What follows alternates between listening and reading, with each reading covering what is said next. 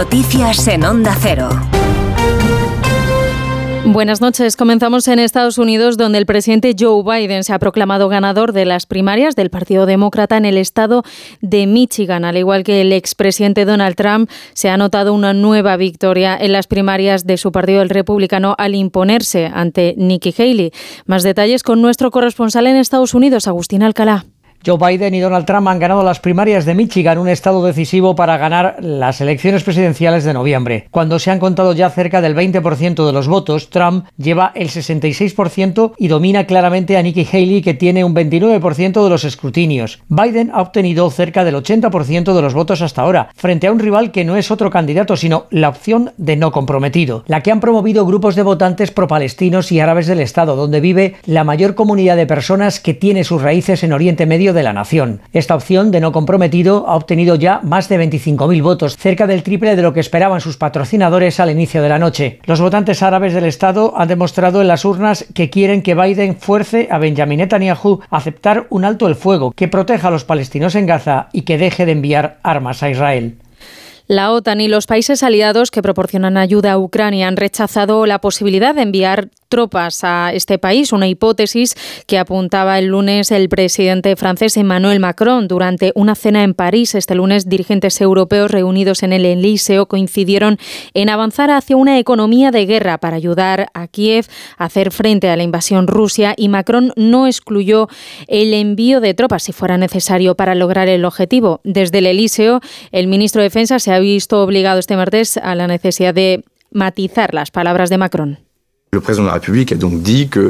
El presidente de la República dijo que no había consenso en este momento para llevar a cabo acciones de formación o de desminado en suelo ucraniano, pero que por principio no excluía nada. No es que se vayan a enviar tropas para hacerle la guerra a Rusia. El presidente de la República ha sido claro y ha dicho que no estamos en guerra con el pueblo ruso o con la Federación de Rusia.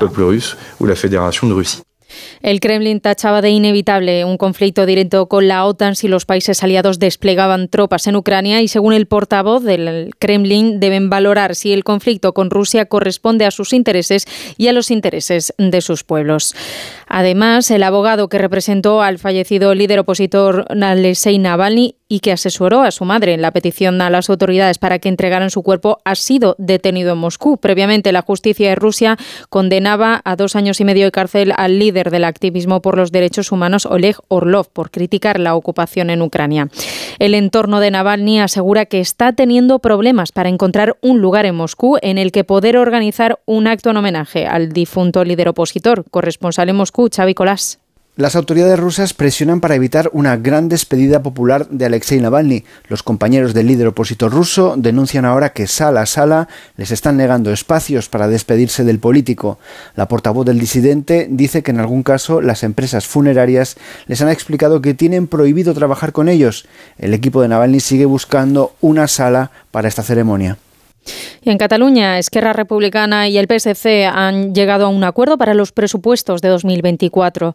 Un acuerdo que plantea prioridades en la enseñanza, vivienda, seguridad y lucha contra la sequía y que prevé, entre otras medidas, destinar 7.400 millones de euros a la educación. Sin embargo, este acuerdo no es suficiente para superar los 68 escaños necesarios y sería imprescindible entre otras cosas, que los comunes se abstuvieran. No quieren, salvo que se retire el proyecto hotelero y de juego que Hard Rock plantean en Tarragona. Desde el PSC, Salvadorilla pide responsabilidad para que los presupuestos salgan adelante. Decirles que hoy damos un paso importante para dotar a Cataluña de unos presupuestos, pero efectivamente no es un paso suficiente. Desde el respeto al resto de formaciones políticas, pues yo me permito hacer un llamamiento a que todo el mundo esté a la altura de lo que entendemos nosotros que requiere en estos momentos el país. No es una Cataluña, no, no es un llamamiento eh, dirigido específicamente a nadie, es genérico, ¿no?